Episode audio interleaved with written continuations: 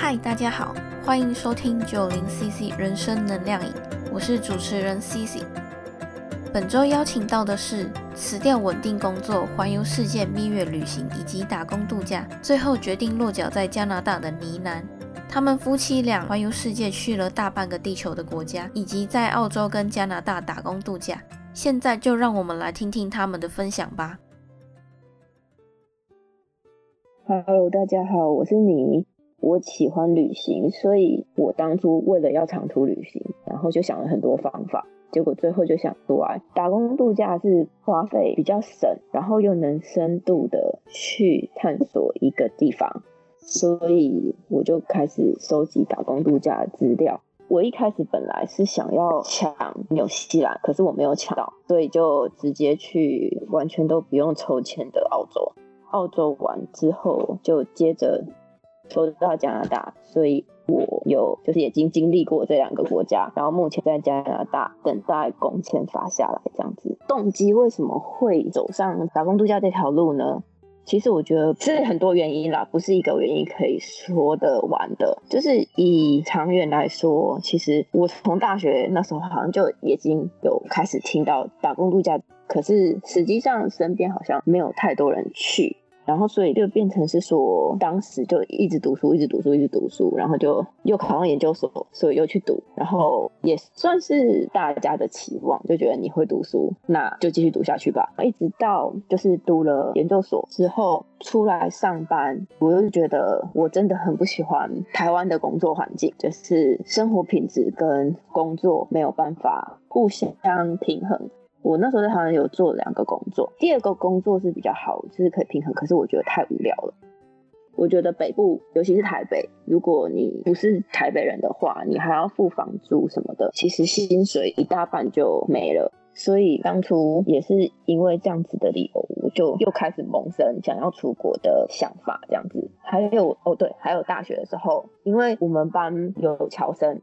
然后刚好跟侨生蛮好的。在大学的时候，就常常会受到一些文化冲击，这样子，所以我蛮喜欢认识不同文化的感觉，所以我就想说，哦，那我要去打工度假，这样子可以长时间在国外生活，所以我就开始收集资料，然后那时候我也认识我老公了，就是那时候男朋友，然后我就问他说，我想去打工度假，你想要去吗？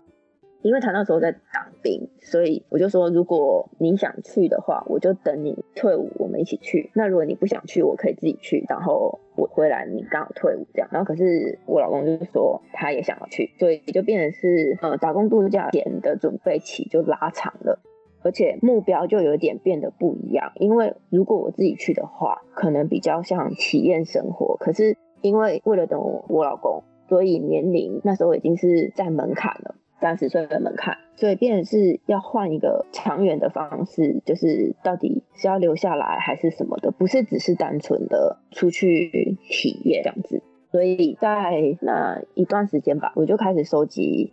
一些移民的资料，然后因为我我们两个其实都很喜欢旅游。所以在还没有出发之前，我们先规划了一个长程旅游，最后才落脚澳洲。但是落脚澳洲之后，我们的规划就是到澳洲之后就开始疯狂的赚钱、赚钱、赚钱、存钱、赚赚钱这样。然后等到签证快要结束的时候，我们就用赚到钱还澳洲跟纽西兰。那时候我们的规划是我们存了这笔钱嘛，然后之后要环澳跟环纽，可是环澳跟环纽的长度就取决于口袋的深度。因为我们最后是要留一笔钱去读书的，所以就先把那个读书的钱拿掉，然后剩下的钱就还二还六这样。那时候我老公对厨艺有兴趣，所以我们就就设定。澳洲打工度假结束，我们去某个国家学厨艺。那时候还没有决定是什么国呢，有想说法国啊，或欧洲，甚至留在澳洲或者是加拿大等等。那那时候是一个开放的问题，这样子。然后当我们在澳澳洲打工度假结束的时候。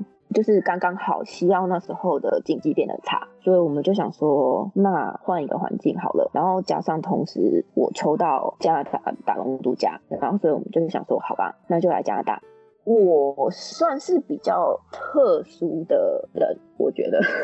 就是我的英文很烂，我从国中就被打，可是我有办法跟外国人沟通。但是你叫我去考试写文法，写作文这种。我就不会，可是我可以跟外国人哈拉聊天。我而且我也没有那种腔调上面的障碍，比如说像有人会觉得英国腔很，或者是澳洲腔很重，对我来说我没有这个障碍。我只有对印度腔有障碍。我其实对语言方面我没有做什么特别的准备，但是我准备的大概就是收集资料，因为我非常知道说我自己想要什么，就是我一定结束，我一定要换澳跟换纽，所以我就开始收集这些资料，然后就是如何省钱啊，然后加上换澳换纽结束之后，我们要落脚哪边？因为移民其实不是一两天的事情，在还没有拿到那个那一份文件或那张卡之前，什么都不是。可能是我自己本来就一直有在做自助旅行，所以申请签证什么的，我都是自己来的。像在澳洲报税，在这边报税是报税，然后申请签证，甚至像我们现在换学生签、换伴侣签什么的，我都是自己来的。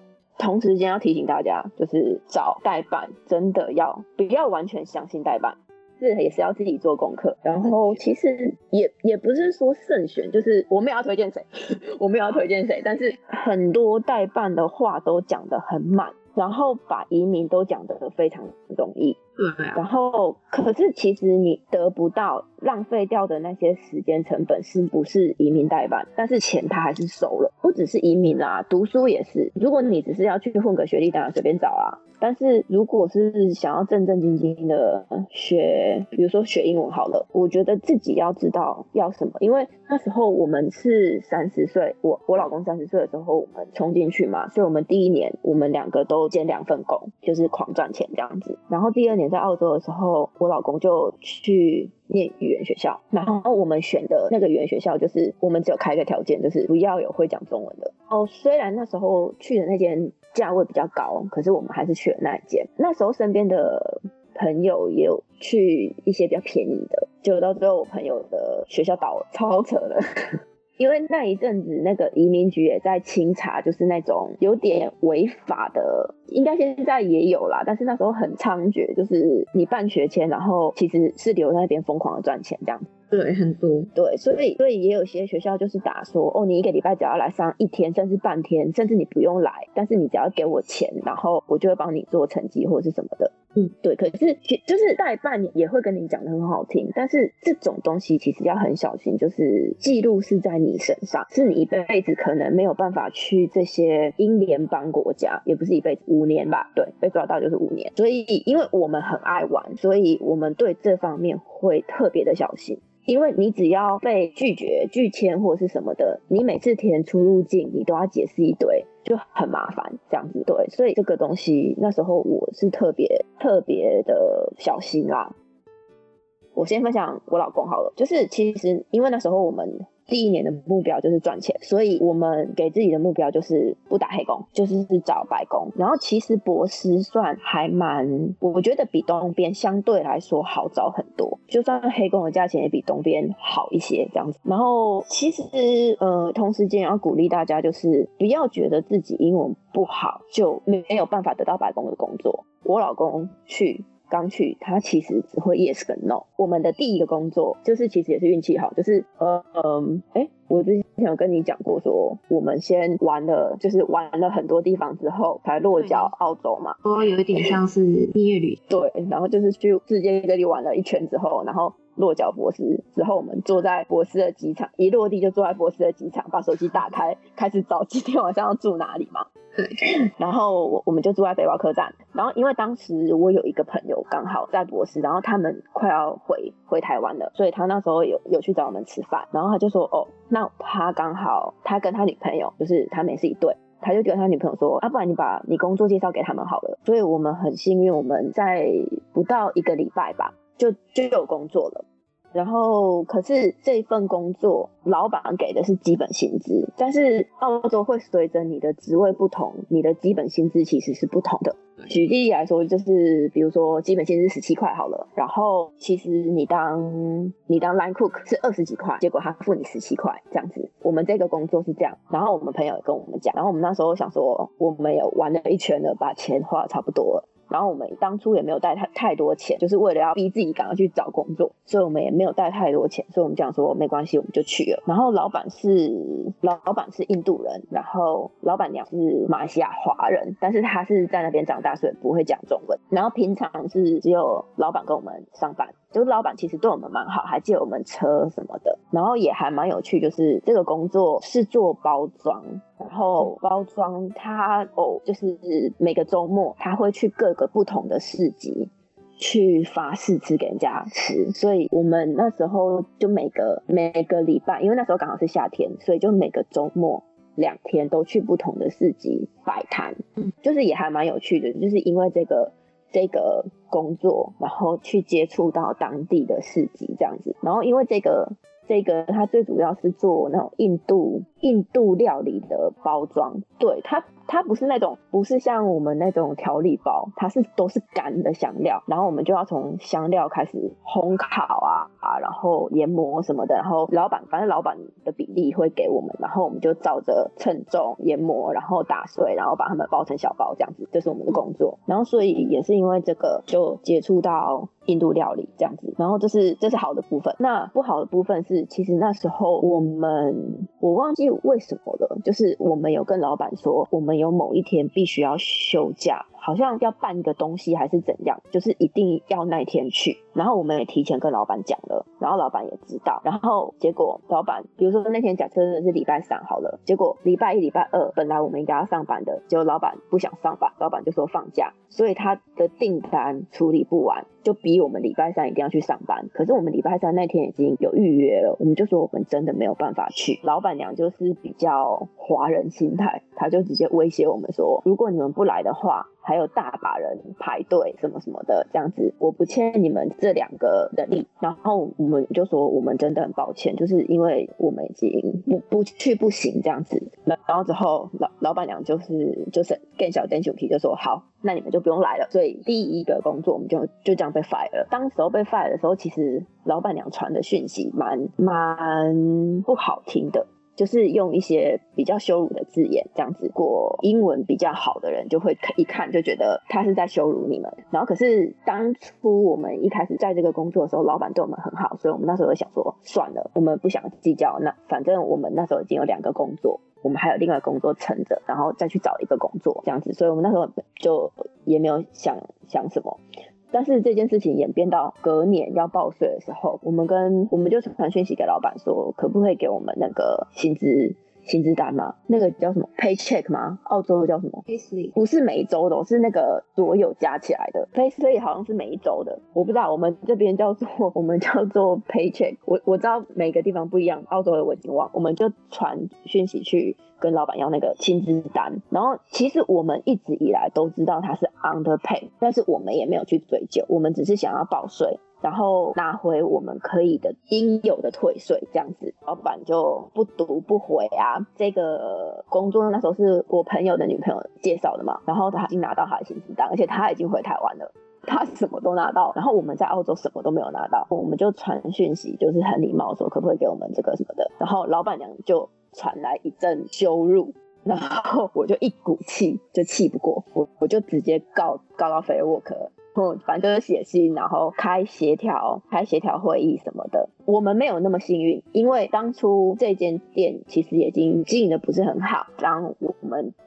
跟 Fair Work 提出申请的时候，据说老板跟老板娘好像已经离婚了，即将要把这这间店申请破产。这样子，所以那时候 Fair Work 的人一直跟我们说，你们要加紧速度，因为他跟我们说，很多雇主其实都是这样做，就是申请破产，然后把这间公司关了之后，换个名字再开另外一间公司，那我旧的这些债务我都不用处理。然后所以那时候 Fair Work 的人一直提醒我们说，哦，你们要快点，快点，快点，因为要赶在他破产申请破产之前，我们要结束这个调解，这样你们才有权益把钱拿回来。然后好，我们那时候也是快点结束。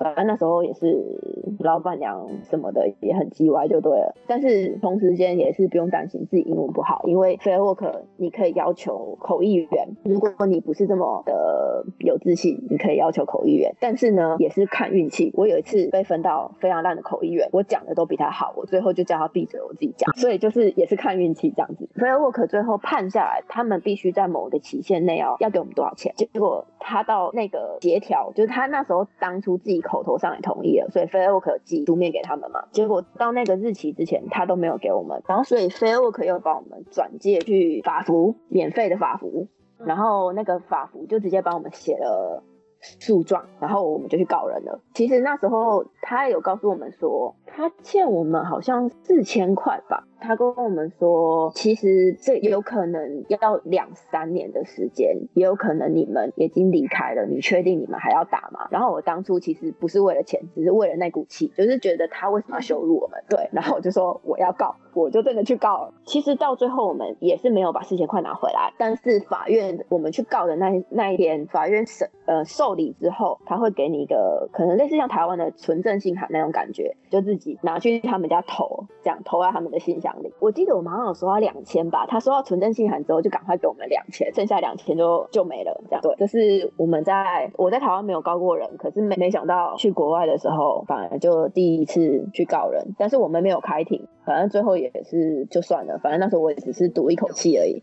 也告人的那里都没有开。都没有开，是 Fair Work 调解而已。对对，然后但是因为他已经申请破产，然后我们算是债权人吧，但是他就是摆烂，就是烂命一条。反正当初我们告他不是为了为了钱，当初就是赌那口气。对对，然后这是我们第一个工作，后第二个工作在一个披萨店，也是我那个朋友 pass 给我的工作，就是在一个披萨店，然后做披萨这样子。这个披萨店在比较不好的区，所以那个披萨店的玻璃门里面都有那个。铁窗，或比较有趣的是，老板是印度人，所以在里面学到很多那种印度语言。也渐渐去学习印度英文这样，然后比较有趣的是，我最记得最深刻的是刚去上班前几天吧，下班的时候，那时候可能九点多，我就站在，我就想说，哦，我下班的时候，我就我就走出去店里面，然后我就在等我老公来接，然后外面就是停车场这样，所以我就站在外面等，我忘记我们划手机了，反正大概过了几分钟吧，我老板突然冲出来。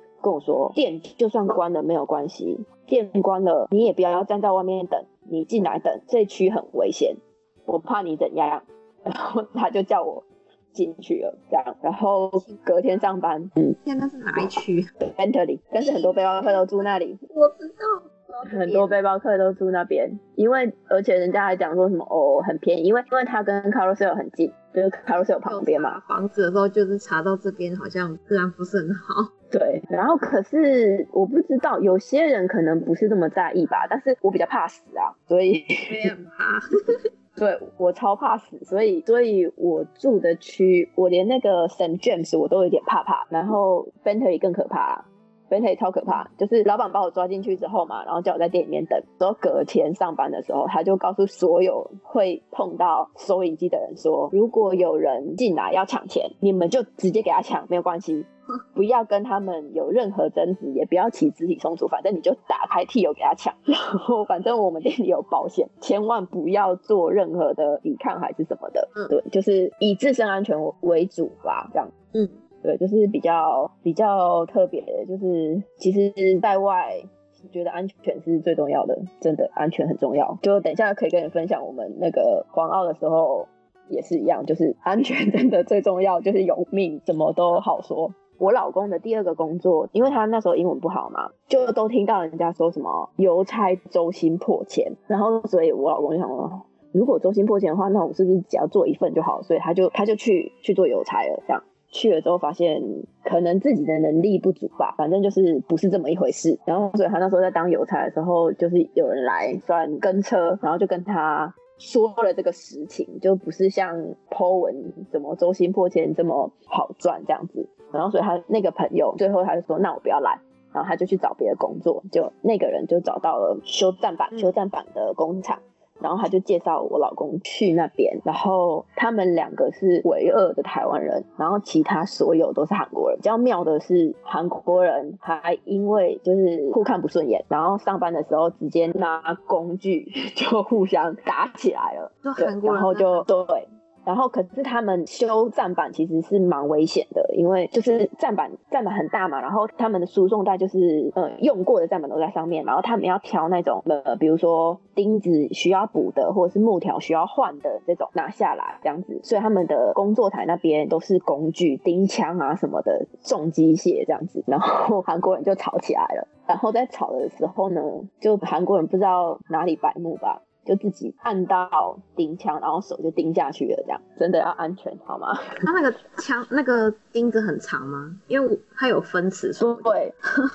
就是站板站板的那种，然后很长哎，反正就对。然后那时候其实这是算一，因为毕竟澳洲那边都很重视那个公安嘛，所以那时候这。这是一个非常非常非常严重的事情。然后，因为他自己不知道为什么盯了自己，他们那时候为了追查，把 supervisor 还有调那个站点的监视器出来看，他到底怎么样才可以盯到自己的手啊？然后最后就还好，这个这个是白宫，所以其实假设你真的怎么了，你也比较有保障。对，所以也是也是为什么对。就是我会觉得，如果不是那种跳机或者是非法移民的，你你拿打工度假签证的，真的拜托大家去找白宫，不要不要看清自己的能力，因为这个盯下去不是开玩笑的。真对啊，真的不是开玩笑，很可怕。对，然后我的再来的工作就是咖啡店，我刚刚跟你分享那个在火车站，算是很大的一个转运站吧。我个人是不喝咖啡的人。但是我为了要练咖啡，就是逼迫我自己练咖啡。就是去那个咖啡厅打工，是不是都要有那个 RSA 的证？我不知道哎，人家分享，我我看到人家分享，所以其实我到最后也都不看，不相信人家讲的。其实我一开始没有没有 RSA，我我刚进去的时候，我丢履历的时候我没有，但是我就被录取了。我是进去之后我才考的。然后其实我也不会做咖啡，我也没有去上那个什么咖啡课。哎，超幸运的。嗯，可能可以这样说吧，就是也可能很幸运，对，就是而且我们真的算很幸运，我们两个在找工作，因为半年要换嘛。都不到一个礼拜，最多两个礼拜，我们就找到新工作可以衔接了。但是同时间，我们都是有两个工作在 run。嗯，对。所以当初其实我没有考证照就进去了，可是因为我刚跟你说嘛，他很忙，从还没开店，你你压力就很大。然后我是一个看到很多人就会觉得我要赶快把这些人都 serve 完，然后非常的就是赶快做别的事情，所以我自己就会给自己压压力这样子。然后但是我发现，而且有时候英文有时候转不过来，讲不快，所以我觉得。不管怎么样，我要想办法去站在咖啡那那个位置，就是咖啡的那个位置不用讲话，不然其他位置都要跑来跑去啊，然后要要讲话什么的，其实不太会客诉啦，但是我会觉得对客人很不好意思，所以我就决定我要想办法去站在咖啡那个位置。可是因为我们的店很忙，所以变成是你手脚要够快。我那时候也算蛮幸运，就是当时站咖啡的那个女生不够快。所以老板娘老板娘开始教我之后，大概一个月内吧，我就变成那个位置就是变成是我的了。嗯，所以从我进去大概一个半月，我应该就站在那个位置，然后一直到我离开。那时候其实我还蛮感谢这间店。训练我非常多的能力，因为我们那间店很小，它是私人的，所以一个人你要做非常多事情。那你边做咖啡，你还要边看谁走进来，因为我们的常客很多，所以你还你要记得他喝什么咖啡，什么糖度，他叫什么名字，然后你还要边做咖啡边跟他聊天，同时间看还要看场，就是场内有没有人需要，就是坐在内用的人有没有需要什么帮助等等。一心多用就对了，嗯，然后也是这个工作造就我到最后在加拿大找 Starbucks，我上班根本都可以用发呆，然后我就度过了，一点都不忙就对了。然后我在这里就是当然学到咖啡，然后我自己学拉花，嗯，自己学拉花，然后变成其实那时候我会找咖啡店的原因，其实我有点要逼自己去说英文，嗯，然后我我算是真的很幸运，就是。这里很多熟客，这间店很多熟客，所以他会跟你聊。聊天，嗯，对，聊生活啊，他怎样，他去哪里玩啊，对，所以久而久之，客人就变成是朋友，然后而且我对，就是纵使到现在，我还是有跟某些客人联络，但是就是我觉得在博士的好处就是真的你会练到非常多英文，因为我在的那个站算是非常忙的点，要听到讲中文的人其实很少，非常的少，可能大概两三个月才会有一个说中文的，而且因为我是整。整间店里面的就是黑头发黄皮肤的，其他都是欧洲的背包客或者是 OZ。我的同事是欧洲背包客 OZ，所以他看到你黑头发黄皮皮肤，一定是直接走过来，然后跟你说中文，然后直接跟你点餐。对我，我遇过那种直接往我走过来，然后就直接跟我说中文的这样。可是真的，澳洲在西澳啦，大概两三个月才能听得到一次客人说中文。然后，但是我中间有去雪梨跨年，然后去找我表妹，在雪梨根本感觉就是在亚洲啊，你讲国语就就会通了。然后像对，然后像我表妹也是是在咖啡店上班嘛，就是在台湾咖啡店上班。对你应该就知道哪一间。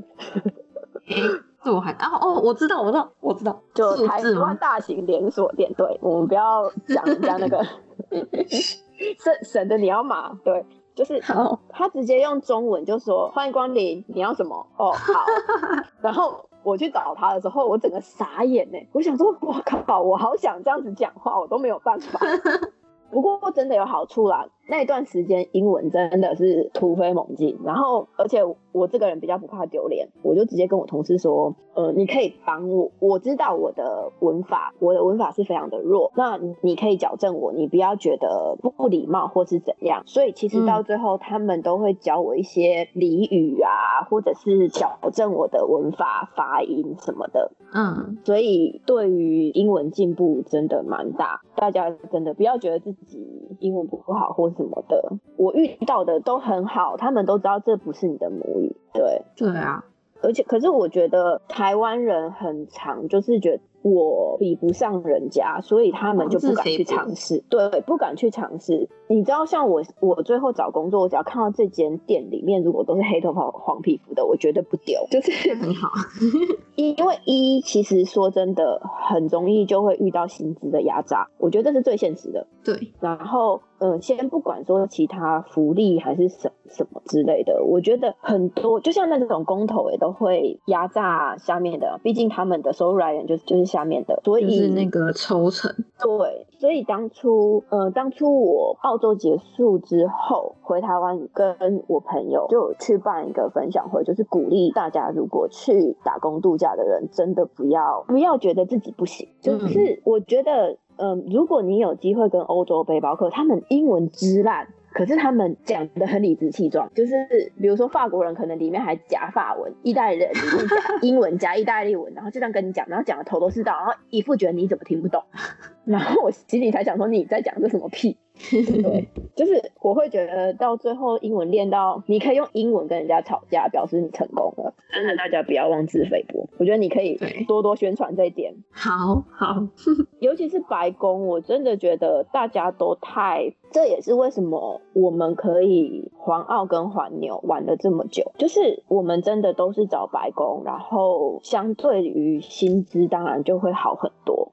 我老公之后想要念厨艺嘛，所以我老公做完站板之后，他开始找的工作都是厨房的工作。哦，对，所以就是同时之间，那时候其实也也是有点让自己有退路，就是先让他去这个产业适应，就是。让他知不知，让他自己心里有个底，我喜不喜欢这样工作？那如果我不喜欢了，我当然就不要去读了。所以那时候他在之后找的工作都是在 kitchen 里面做的。然后这大概就是我们的工作经验分享。然后我们比较特别的是，其实。我们没有什么台湾背包客的朋友，变成是说你要融入当地的文化，所以我们那时候自己租房子，所以也要变相的你自己需要读很多法条，比如说租房的 tenants right 叫什么房客权益，他们都有，其实他们在网站上面都有公版的房客权益，如果你的合约跟那个法律是相抵触的，那个合约就是没有批用的，就是还是以法条为准。所以你变成是说，你要先假设你吃亏了，你据理力争的话，你要先读完这些法条，再去争取你自己的权益，不要每次都是在论坛上面然后抱怨一大堆。对，对我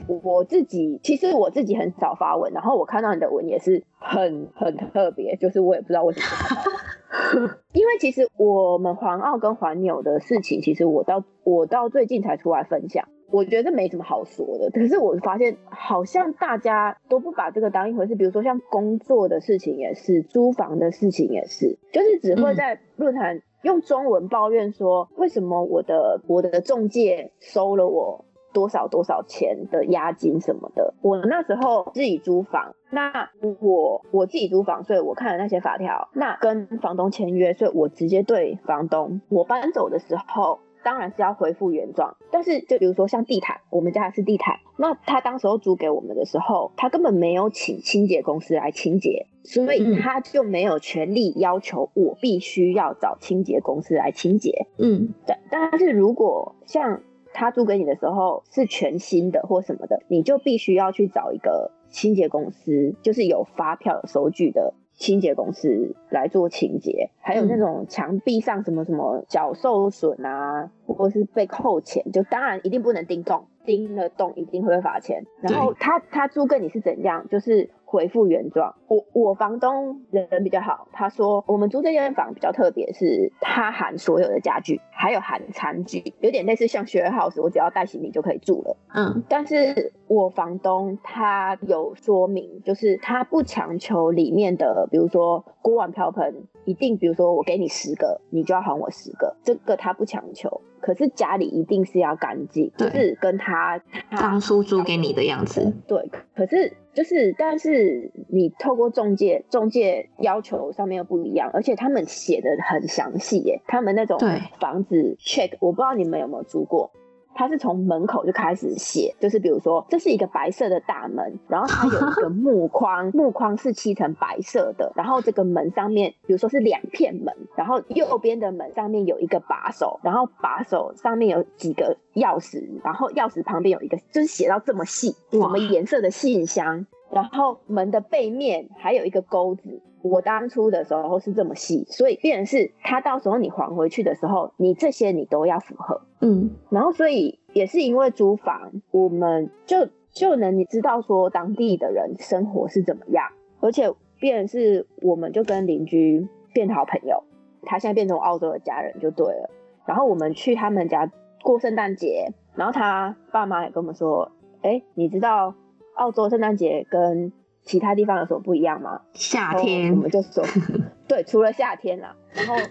因因为像我们大家都知道说，哦，澳洲圣诞老公公穿短袖。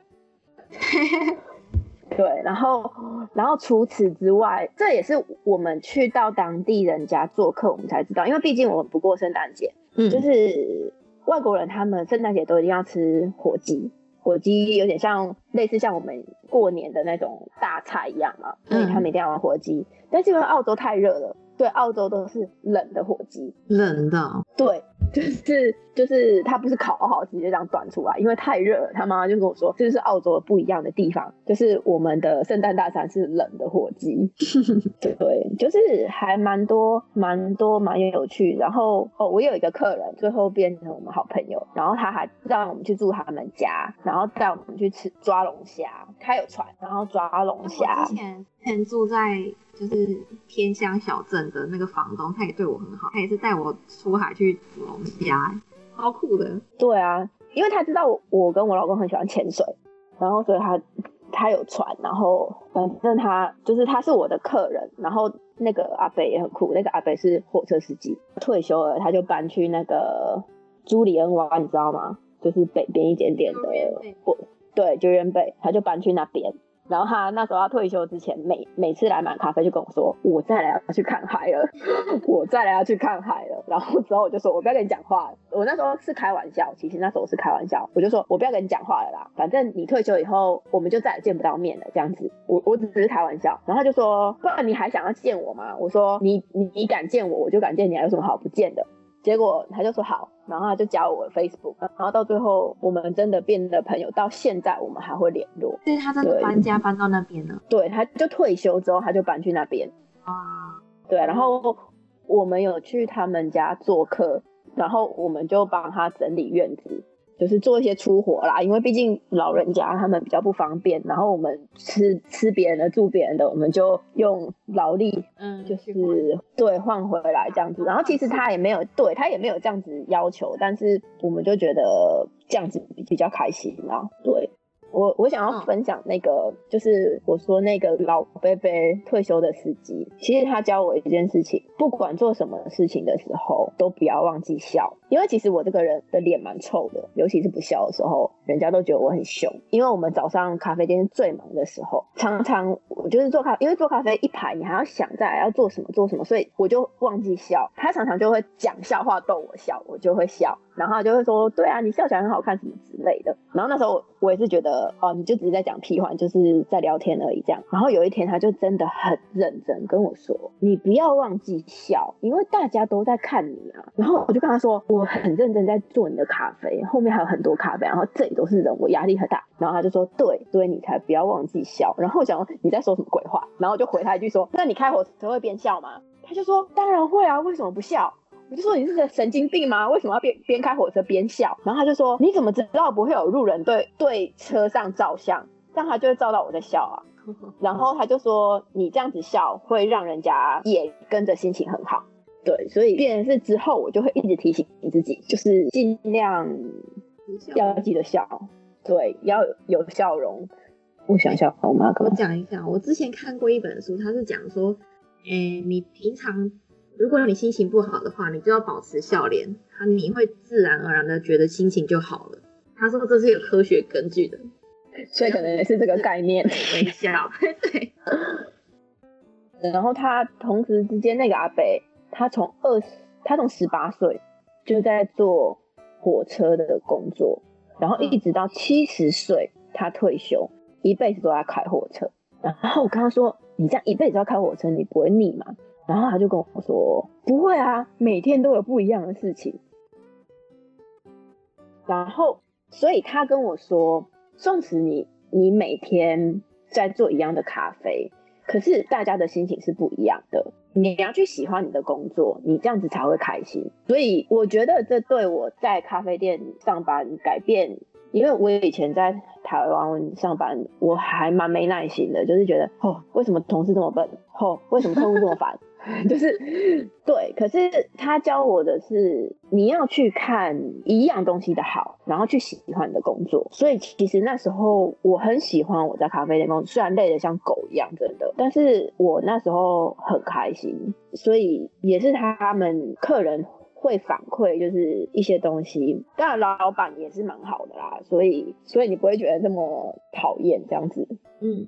对，哦，还有我学到就是随遇而安吧，因为呃，这要分享一个很很白痴的故事，就是我们在环澳之前，我们有先回台湾一趟，嗯，然后之后我们就飞要飞回去波斯，然后就开始环澳，然后因为当时候我们已经规划好我们要去圣诞岛，我知道澳洲的领地，对对。然后反正我们环澳真的是把能去的我们都去过了，离岛 我们都去过了。然后所以那时候我们早就买好票，就是回到博斯，然后飞 Coco Island，然后哇，待你那边都一个礼拜。去了，对，然后你要超小的欸，你要听完那个故事，你就觉得我们屌爆了。然后 因为机票超贵，真的很贵，而且它块。班机很少，对，一个礼拜只有两班。然后呢，我们行前我们没有钱，然后我们就写信去问，因为我们在网络上查到 Cocos Island 最便宜的饭店一晚要一百多块，快要两百块一碗，然后而且是那种看起来烂烂的这样。然后我就想说，怎么可能？就是烂成这样还这么贵，我就不相信，我就不信邪啦。然后我跟我老公就就想说，反正我们就带着帐篷，因为我们环澳都是打 都是露营，我们全程都是露营，所以所有的装备都有。就是我们还没嗯环澳之前，其实西澳我们都玩的差不多了。